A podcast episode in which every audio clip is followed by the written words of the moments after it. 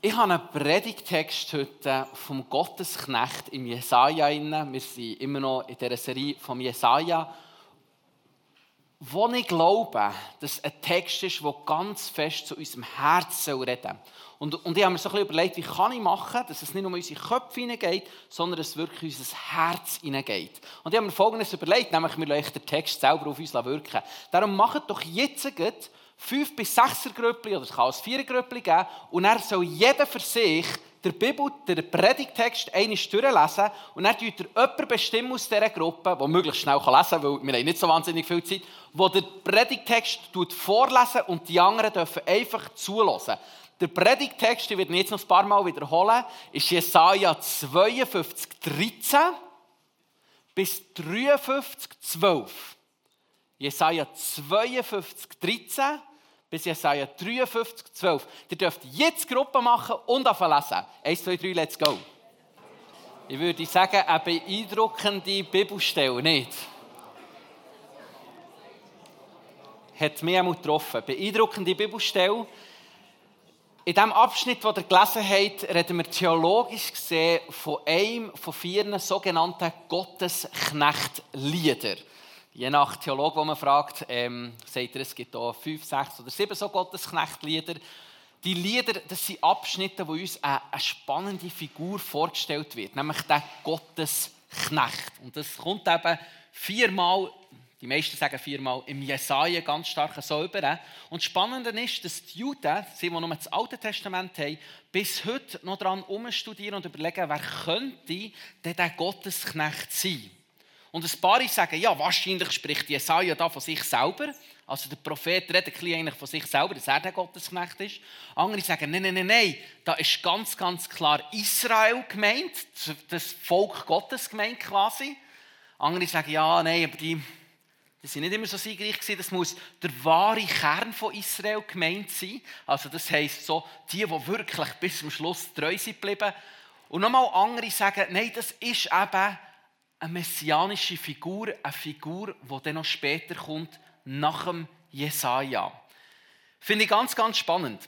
Ähm, und was ich interessant finde, ist, wenn, wenn man das Kapitel 52 anfängt zu lesen, nach meiner Meinung, dann könnte man tatsächlich meinen, dass es um Jerusalem, respektive um die Bewohner von dem Volk oder von dem Land Israel geht. Tatsächlich. Aber spätestens ab Vers 13, dort, wo ihr habt lesen würde ich jetzt behaupten, okay, es geht irgendwie nicht mehr auf. Das tönt so stark nach, einem Indu, nach jemandem Individuellem, nach einer Person. Und es ist interessant, Jesaja, durch Jesaja durch, kommen immer wieder so Prophetien, die nach meiner Meinung so ein bisschen eine unklare Linie haben er fährt irgendwie an, immer wieder bei einer Prophetie über das Land und am Schluss ist er irgendwo, bemerkst wahrscheinlich bei einer messianischen Prophezeiung über einen messianischen König, der eines Tages wird kommen. Äh, das, das, das, so nicht ganz klar definierbar begegnet uns immer wieder im Jesaja drinnen. Ich, ich bin mal auf meinen Jesaja-Lehrer im Theologiestudium zugegangen. Ganz ein gescheiter Mann, ganz ein charismatischer Landeskirchenprediger, ähm, der liest die Bibel auf Hebräisch und nur auf Griechisch, der nimmt da gar keine Übersetzung zu Ganz ein, ganz schlauer Mann. Und, und eben Landeskirchenpfarrer, da habe ich eigentlich nicht so mega das Charisma erwartet. Und ich gehe auf den zu und sage, ich komme aber bei diesem Jesaja nicht raus. Da steht etwas und ich habe das Gefühl, da redet ganz klar Jesaja von seiner Perspektive. Und plötzlich, während dem Text unklar, redet er ganz klar von Gottes Perspektive. Und dann schwappt es wieder rüber und dann redet er wieder von seiner eigenen Perspektive. Ich komme nicht ganz raus. Wisst ihr, was er mir geantwortet hat? Ja, Salomon, kennst du keine Propheten? Ich habe Propheten, Kollegen. Die sind einfach alle ein bisschen verwirrt. Statement, das ich so nicht würde unterschreiben würde. Das würde ich so nicht unterschreiben. Aber es zeigt etwas. Der gescheit mal auf die Lösung gekommen. Ähm, ja, die Propheten, die sind halt einfach ein bisschen, ein bisschen verwirrt ab und zu. Aber schon so, die Linie der Prophetie ist im Jesaja oft nicht ganz, ganz klar. Und das, was hier ganz stark zur Geltung kommt bei dem Text, den wir gelesen haben, ist die Doppelbetonung, die die Juden bis heute noch mehr vermehren. Nämlich die Doppelbetonung. Auf einerseits haben wir eine siegreiche, eine siegreiche messianische Gestalt, die hier beschrieben wird. Und auf der anderen Seite haben wir die leidende messianische Gestalt, die uns beschrieben wird. Man muss zu Recht sagen, es ist nichts Neues. Schon die allererste Prophetie der Bibel im 1. Mose hat so beides gehabt.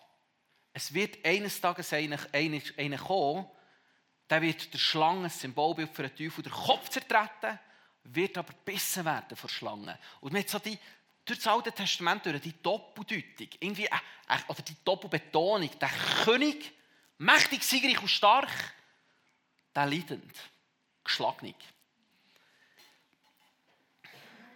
Auch in unserem Text, ich möchte jetzt gleich ganz kurz durchgehen, nicht zu viel Zeit, aber ganz, ganz kurz. Ich finde es schon interessant. Ganz das Was in unserem Text vorkommt, Jesaja 52, ist, dass der Jesaja den Gottesknecht vorstellt, als der Knecht, der siegreich wird enden. Mit dem stellt er sicher, egal was jetzt noch kommt, egal was jetzt noch geschrieben wird, stehen, wir wissen, vor Gott ist er schlussendlich siegreich. Und nachher, Verse, also Kapitel 53, Verse 2 und 3, beschreibt er plötzlich, wie die Menschen auf den Gottesknecht reagieren. Ablehnend. Das ist einer, der nicht schön ist zum Anschauen. Geschlagen ist irgendwo durch, krank ist.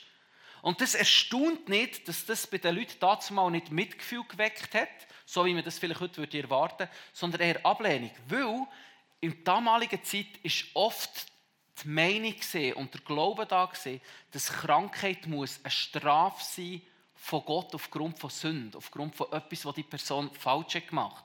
Also wenn der Dave, unser Moderator heute, krank ist gesehen, dann habe ich mir eher überlegt, was hat der Dude Schlimmes gemacht in seinem Leben. Und dann gehen wir weiter. Vers 4 bis 10, ein grossflächig ausgelegt, die Überraschung. Ja, krank, aber wegen uns krank. Geschlagen für uns. Und wie? Geschlagen für uns und das alles wie ein Lamm ertragend. Einfach akzeptierend. Ich war mal in Bulgarien, habe dort einen Missionseinsatz gemacht und er hat man auf traditionelle Art und Weise ein Lamm geschlachtet. Das ist keine schöne Sache. Und genau nachdem wir das erste geschlachtet haben, jetzt heisst es, alle, du bist dran, das zweite Lamm schlachtest du, gehst du einsammeln. Und ich vergesse das nie mehr, wenn ich dort herkomme auf die Wiese und dort hat es, ein paar Schäfchen um und ich weiss, okay, jetzt muss ich da das Lamm einsammeln und weiss nicht besser, ich kleine Menge nach und drücke es auf den Boden. Das hat weggesäckert, der blöd. Von dem Moment an, wo ich es gepackt habe und ich es habe gehabt, hat es geschwiegen. Ich konnte es mitnehmen ich habe das hergelegt, ich konnte schlachten, ohne grosses Gejammer. Ein Soul, die tut eben wie ein Soul.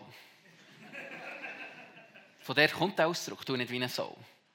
Ein Lamm, das erträgt es einfach. Und genau so hat Jesus auf sich genommen. Er hat es einfach erträgt. Oder der Gottesknecht auf sich genommen.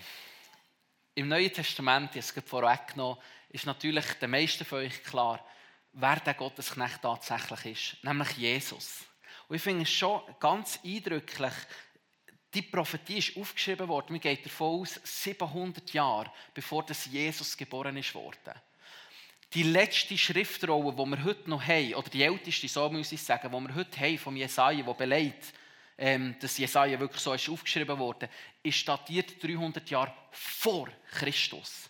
Für mich ein absolutes Wunder und eindrücklich und auch ein bisschen spannend, weil ganz viele Leute haben gesagt, der Jesaja muss abgeändert worden sein, der muss nach Jesus geschrieben worden sein, aufgrund von diesen teilweise sehr detaillierten, durchbohrt für uns, durchbohrt für uns, sehr detaillierten Sachen. Und dennoch ist Jesaja weit vor Jesus geschrieben worden. Hergeschrieben worden auf den Eint Jesus. Das glaube ich ganz, ganz fest. Jetzt Jesus sein Leiden, wie hätte das ausgesehen? Für mich ist es oft so gewesen, dass ich, ja, Jesus im Kreuz ist so ein Bild das für mich nicht ganz, also es ist klar Jesus ist im Kreuz gestorben, aber was das bedeutet hat, ist für mich oft nicht ganz klar.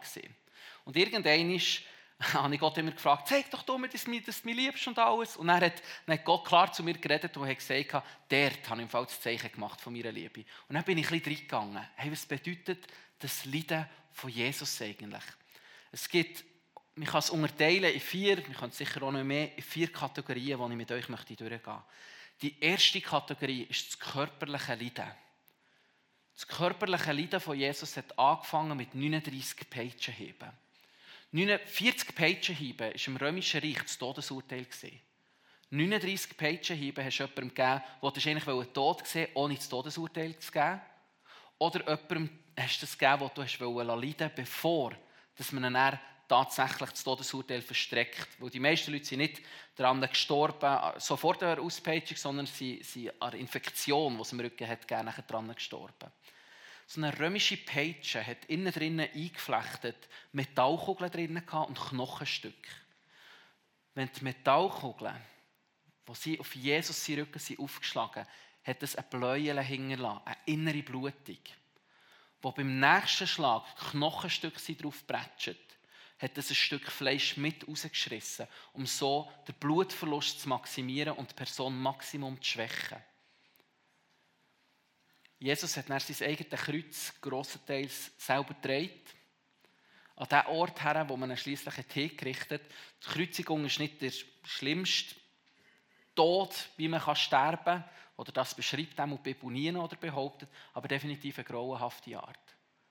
Da nimmt man Nägel, nicht schöne Baumarktnägel, sondern so grobe Scheiben, zweckgehämmert, werden ihm durch die Füße und durch die Hänge, respektive durch das Handgelenk oft, durchgetrieben. Und der dran wird man aufgehängt.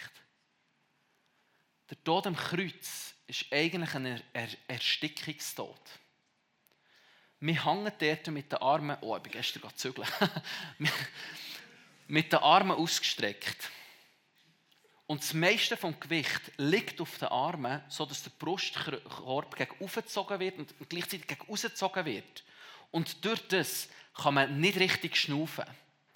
Das heisst, man tut eigentlich langsam ersticken und das Einzige, um den Erstickungstod abzuwenden, ist, dass man sein Gewicht verlagern auf den Nagel, der durch, die Füße durchgeht. Also wir reden hier von Metall auf Fuß, Wurzel, Knochen. Ich hoffe, ich sage das Teil richtig. Das Einzige, was möglich ist, ist, man, man, man tut sein Gewicht auf das drauf verlagern. Währenddem tut sich der Winkel von den Ellbogen in den meisten Fällen verändern, oder besser gesagt von den, von den Handgelenken. Aufgrund von dem dreht sich die Hand oder der Arm um den Nagel herum. Wo, wie schon gesagt, nicht ein schön glatter Nagel ist. Der Rücken ist vielleicht eines der kleineren Sachen, aber denken wir daran, der Keib ist offen. Und das Holz, nicht ein schönes Lattli, das man kauft im Coop Heim Hobby, sondern ein unbehandeltes, grobes Holz. Und der Rücken zieht sich auf und wieder an bei jeder Atmung. Irgendeinisch ist eine Person so erschöpft, dass sie sich nicht mehr aufziehen kann und schließlich nachher dran erstickt. Wenn es schneller müssen gehen, hat man ein Bein gebrochen. Das ist eben aus genau dem Grund, wo du dich nicht mehr auf Bein abstützen und so stirbst nachher. Das waren die körperlichen Qualen. Wahrscheinlich weitaus schlimmer waren die Qualen von einfach dem Tragen vor Sünde. Der Ingolf Elsel, ein bekannter Prediger, den viele hier kennen, hat mal beschrieben, wie er einem Mörder begegnet ist, der nicht verwünscht worden, der sich an ihn gewendet hat. und das, hat, das darf man aufgrund des Seelsorgegeheimnisses, kann er nicht verraten. Der Typ ist nicht verwünscht worden und er hat erzählt, ganz eindrücklich, was das mit dem gemacht hat. Und er beschreibt so, hey, dem sein Leben hat sich komplett verändert nach, dem, nach dieser Tat. Komplett. Er hat die Welt nicht mehr gleich gesehen, sich selber nicht mehr gleich gesehen. Ich glaube, sogar seine Beziehung ist zerbrochen dran. Nicht mehr der gleiche Mann. Das hat ihn verfolgt. Hat davon geträumt. Und ich stelle mir, es kommt eine kleine kindliche Vorstellung, ich, ich, ich stelle so ein kindliches Bild, das mir hilft, das ein bisschen mehr versuchen zu verstehen. Es geht nicht auf, ich weiß, theologisch nicht richtig. Aber ich stelle mir so vor, Gott hockt da am Tisch im Himmel mit seinen Buddies, da sind ein paar Engel rundum und so, der Engel Michael und Gabriel und wer weiß eh nicht was alles sind da. Und Gott ist dort und sagt, Leute, wir haben das Problem, ihr liebt die Menschen, aber die haben es verbockt, die haben wirklich, das ist nicht okay, was die gemacht haben. Ähm, und, und, und, ich kann die Ungerechtigkeit, die sie machen, nicht ungestraft lassen, aber ich liebe sie und möchte sie zu mir ziehen. Es gibt nur eine Lösung, ein stellvertretender Tod muss passieren. Jemand, der die Sünde auf sich ladet und dann tatsächlich stirbt. Und ich, ich, stelle mir so vor, in dem Moment so ruhig geworden ist. Und er steht Engel Michael, oder wissen wir aus Jakobus, glaube ich, Erzengel grosser Keib, so, steht auf und sagt, Herr, ich liebe dich und wenn dir die Menschen im Herzen liegen, ich mache das im Fall. Ich gehe ab ins Kreuz sterben. Gott schaut ihn an und sagt, hm, ich glaube, du würdest dran zerbrechen. Ich glaube nicht, dass du fähig wärst, so viel Sünde, so ein Maß zu ertragen, ohne dass du dran zerbrichst. Gabriel steht auf und sagt, der kann ich. Mm, Gabriel, du bist ein krasser Typ, aber es wird nicht gehen. Und plötzlich wird klar, dass die einzige Person, die es schafft, die Sünde zu tragen, ohne dran zu zerbrechen, Gott selber ist. Ich bin heute überzeugt, dass nur Gott selber die Last für Sünde kann tragen kann, ohne dran zu zerbrechen. Dann haben wir die Qual vor Einsamkeit Jesus ist verraten worden von seinen zehn, zwölf, von seinen zwölf engsten Leuten, ich komme auf zehn. Ähm, also besser gesagt, niemand von diesen zwölf ist zu ihm gestanden. Der Johannes ist zwar am Kreuz gesehen bei ihm, aber auch, von ihm, auch bei ihm ist ganz klar, er ist nicht hergestanden und gesagt, hey, Jesus ist da für dich ein. Und natürlich die Verlassenheit von Gott. Gott selber muss sich abwenden von ihm, damit sein Angesicht sich uns zuwenden kann. Und manchmal wird dieser Punkt nicht so stark betont. Ich glaube ganz stark aufgrund von dem, wo wir alle uns immer mal wieder verlassen von Gott fühlen. Aber wir müssen schon verstehen, bei Jesus ist es, glaube ich, eine ganz andere Geschichte. Jesus und der Vater, das ist eins. Wenn sich der Vater von Jesus abtreibt, ich, ich kann mir es nicht anders vorstellen, als das muss sein, wie wenn ein Teil von unserer Seele gewaltsam weggerissen würde werden. So eine Einsamkeit, wie er muss erlebt haben. Und dann noch einen oben drauf, der Zorn Gottes. Ein Thema, das wir heute nicht mehr so oft darüber reden. Aber es heisst, dass der Zorn Gottes über Jesus ausgossen ist worden. Hebräer sagt, wie schrecklich, wie schrecklich, ein Tang vom lebendigen Gott zu gehen. Und das stimmt. Wenn wir nicht die Gnade auf unserem Leben haben, schrecklich. Der Wayne Grudem, ein ganz cooler Autor, schreibt es so.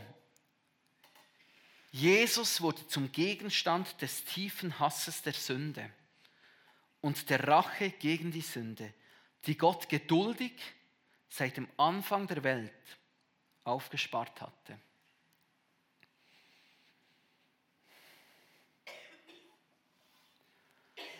Ich könnte jetzt noch Demütigung hinzunehmen und, und all die ganzen Sachen, aber das lassen wir jetzt.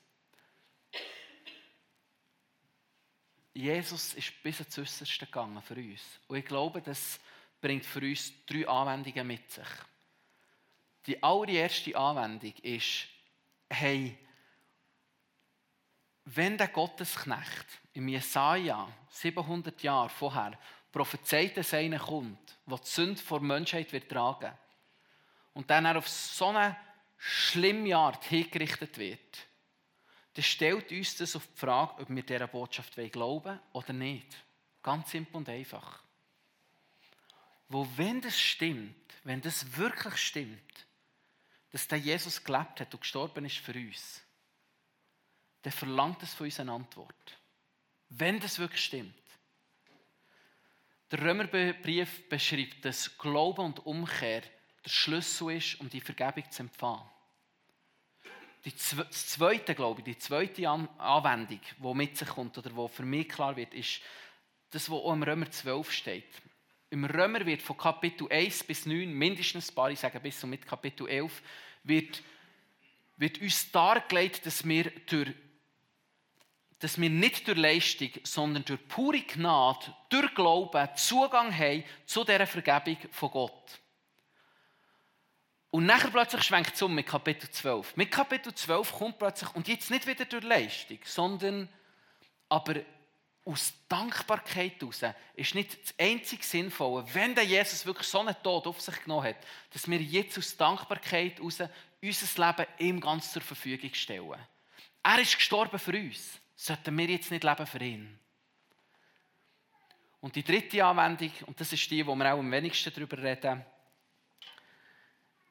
Jesus ist als Unschuldiger gestorben und hat Leiden erlitten. Hat all das Leiden getragen. Er ist unser Vorbild. Wenn Jesus vorausgeht und leidet trotz Ungerechtigkeit, dann glaube ich ganz fest, müssen wir in dem Innen auch vorangehen. Jesus hat, schon spannend, wie hat Jesus das Böse überwunden? Indem das Böse seine ganze Macht hat dürfen an ihm vollstrecken und er es wie ein Lamm erträgt hat. Damit meine ich jetzt nicht, dass wir etwas zum Heilswerk von Jesus hinzufügen müssen. Das ganz sicher nicht. Aber, aber Jesus predigt es. Jesus predigt immer wieder, hey, oder hat immer wieder predigt, hey, ertraget das Ungerechte. Hey, wenn ich jemand auf die rechte Backe, glaube ich, schlägt, dann haben die, die andere her. Hey, wenn ich jemand vor Gericht zieht, wo ich das Unterhemd nehmen will, dann gebt ihm den Mantel noch dazu. Tough, die Anforderung. Wo die Gläubigen in Korinth sich gegenseitig vor Gericht haben gezogen, hat Paulus scharf, scharfes Recht gewiesen. Zuerst hat er gesagt, Kollegen, in einer Kirche zieht er einander vor Gericht. Sollte nicht, wieso tut ihr die Sachen vor Leuten auskäsen, die das Königreich Gottes gar nicht kennen? Ihr solltet nach dem Königreich Gottes leben. Also wenn ihr einen Fight habt, dann bitte klärt es mit Leuten in der die über euch ein gerechtes Urteil sprechen. Das ist das Erste, was er sagt. Das Zweite, was er sagt, ist, hey, warum seid ihr eigentlich nicht feig und der Lage und bereit dazu, einfach Ungerechtigkeit anzunehmen? Warum seid ihr nicht bereit, die Ungerechtigkeit einfach zu erleiden? Ich bin übrigens Gott froh, haben wir hier Pfimi tun nicht so Zeugs. Oder ich wüsste auch nicht davon, genau. ich wüsste auch nicht davon, aber ähm, wenn, der Vorstand sind sehr, sehr weise Leute, genau. Paulus selber hat Ungerechtigkeit auch erlitten. Ich möchte euch das vorlesen, 1. Korinther 4,9. Denn ich meine, Gott hat uns Aposteln, wo der Paulus hat dazugehört, als die Allergeringsten hingestellt, wie zum Tode verurteilt. Denn wir sind ein Schauspiel geworden der Welt und den, und den Engeln und den Menschen. Wir sind Narren um Christi willen. Ihr aber seid klug in Christi. Wir sind schwach, ihr aber stark. Ihr herrlich, wir aber verachtet. Bis auf diese Stunde leiden wir Hunger und Durst, sind nackt, werden geschlagen und haben keine sichere Stätte und mühen uns ab um unsere Hände Arbeit. Schmäht man uns, so segnen wir. Verfolgt man uns, so dulden wir es. Verlästert man uns, so reden wir freundlich. Crazy! Wir sind geworden wie der Abschaum der Menschheit, jedermanns Kehricht bis heute. Ich meine, ich bin ganz ehrlich, ich rede das auch zu mir selber. Ich bin so, und ich glaube, es sind viele mehr, wir Schweizer sind das oft, wir haben ein sehr starkes Gerechtigkeitsempfinden, oder auch ich habe das. Und ich sage dir als weiss, wenn du mich auf der Straße blöd anmachst, dann bin ich nicht der, der sagt, oh, hey, bist gesegnet? Nein, ich bin der, der sagt, wird China gering oder was? Ich, ich bin, wer mich kennt, der weiss, ich gebe, ich gebe um. Da kommt mir eine Story in, soll ich erzählen? Mal erzählen. ich rege mich immer auf. Ich rege mich jedes Mal auf, wenn, man, wenn Leute, die keine Family haben, Familienparkplatz im Migros wegnehmen. Jedes Mal nerv ich mich. Und ich denke, das ist extra, damit breiteren Parkplatz so. Und dann, und dann zwischendurch kann ich es nicht lassen, sprich und sagen, es ist im Fall eigentlich ein Family-Parkplatz, weißt, für Kinder, wo die mehr Platz, Platz brauchen und solche Geschichten. Und dann kommt so eine gängige Antwort, ja, ich halte eine breite Karre und äh, ja. Und ich kann es aber nicht lassen. Ich rege mich so auf und gebe dann rum und sage, ja, der leer fahren oder kaufe eine schmale Karre. Und das ist wirklich, ja, ich, Paulus war anders gesehen. Petrus ist anders gesehen. Jesus ist anders gesehen.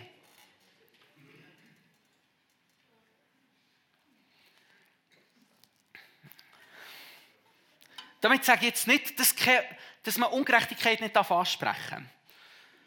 Das glaube ich wirklich nicht. Ich glaube, wir dürfen Ungerechtigkeit ansprechen. Jesus hat immer hat klar konfrontiert und klar angesprochen.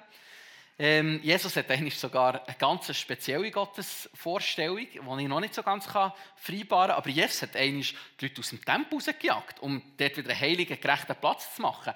Er hat die Leute, die Geld haben gewechselt und dort eine Kohle einziehen hat er mit einer Page rausgejagt. Können wir uns das schnell vorstellen? Jesus so, ptsch, raus hier, Tischen umgeschossen. Paulus hat Petrus ganz klar zurechtgewiesen, wo er heuchlerisch und falsch gehandelt hat. Petrus selber, oder unter Petrus, so muss ich sagen, sind mal zwei Menschen gestorben, nur weil sie Killen angelogen haben. Also man darf schon ansprechen. Ich, ich komme zu folgendem Schluss. Wenn es darum geht, Gerechtigkeit für andere zu schaffen oder für Gottes Sache einzustehen, dann verhalte ich mich richtig. Das ist das, was ich glaube. Aber wenn es um meine eigene Gerechtigkeit geht, dann ist Gott verantwortlich. Die Bibel heisst, der Rach gehört ihm. Gerechtigkeit gehört ihm. Er ist der, der das schafft. Das heisst, ich habe das einen guten Schatz aufgeschrieben, ich überlasse Gott, überlasse Gott für meine Gerechtigkeit sorgen und für die Gerechtigkeit von anderen lasse ich mich sehr gerne von Gott brauchen. Ich akzeptiere die Ungerechtigkeit, aber selbst dann, wenn sie Leiden bringt, für mich selber. Wir hatten so ein paar Beispiele, wo ich vorher die Leute ein bisschen gefragt habe, wie würdest du denn reagieren? Ja, wenn ich meinen Nachbar sehe, wie der angegriffen wird auf der Straße oder wie ihm Ungerechtigkeit passiert, dann möchte ich reingehen. Wie gehe ich damit um, wenn jemand anderes meinen Parkplatz durchnimmt? Sage ich, hey komm, bist echt gesegnet? Die beste Antwort für mich hat der Dave Horny gebracht. Er hat gesagt, ja, dann zahlst du ihm halt eigenen Parkplatz. crazy, nicht? Lassen wir das mal nachher. Crazy finde ich. Recht crazy. Aber so wie ich die Bibel verstehe, ist das, was die Bibel sagt, immer wieder. Hey, ertragt das ungerechte Leiden. Mehr noch, segnen. Römer 12 sagt es so. Überwind das Böse. Lass dich nicht vom Bösen überwinden, sondern überwind das Böse mit Gutem. Segnen. Ein bisschen krass, dann wirst du glühende Kohle auf dem Haufen vom anderen sammeln. Das heisst, dann wirst du den Sohn Gottes noch ein bisschen grösser machen über diese Person. Crazy Aussage. Die Märtyrer haben sich hinrichten aber die Märtyrer im Himmel sagen nachher, Herr, wenn schaffst du endlich Gerechtigkeit? Das können wir in der Offenbarung lesen. Und rächst uns. Für meine Gerechtigkeit muss nicht ich sorgen. Band, Dave, kommt doch vor. Wir gehen jetzt in eine Zeit rein vom Abendmahl, wo wir uns einerseits den Jesus noch einmal vor Augen führen können. Komm noch mal vor, Dave. Und Band, kommt noch mal wo wir uns einerseits den Jesus noch einmal vor Augen führen ganz klar. Und andererseits fände ich schon schön, wenn wir die Zeit wirklich nutzen könnten. Wir haben länger Zeit, wir haben gute Zeit. Einfach um Gott eine Antwort darauf zu geben. Wie wollen wir mit Leiden umgehen?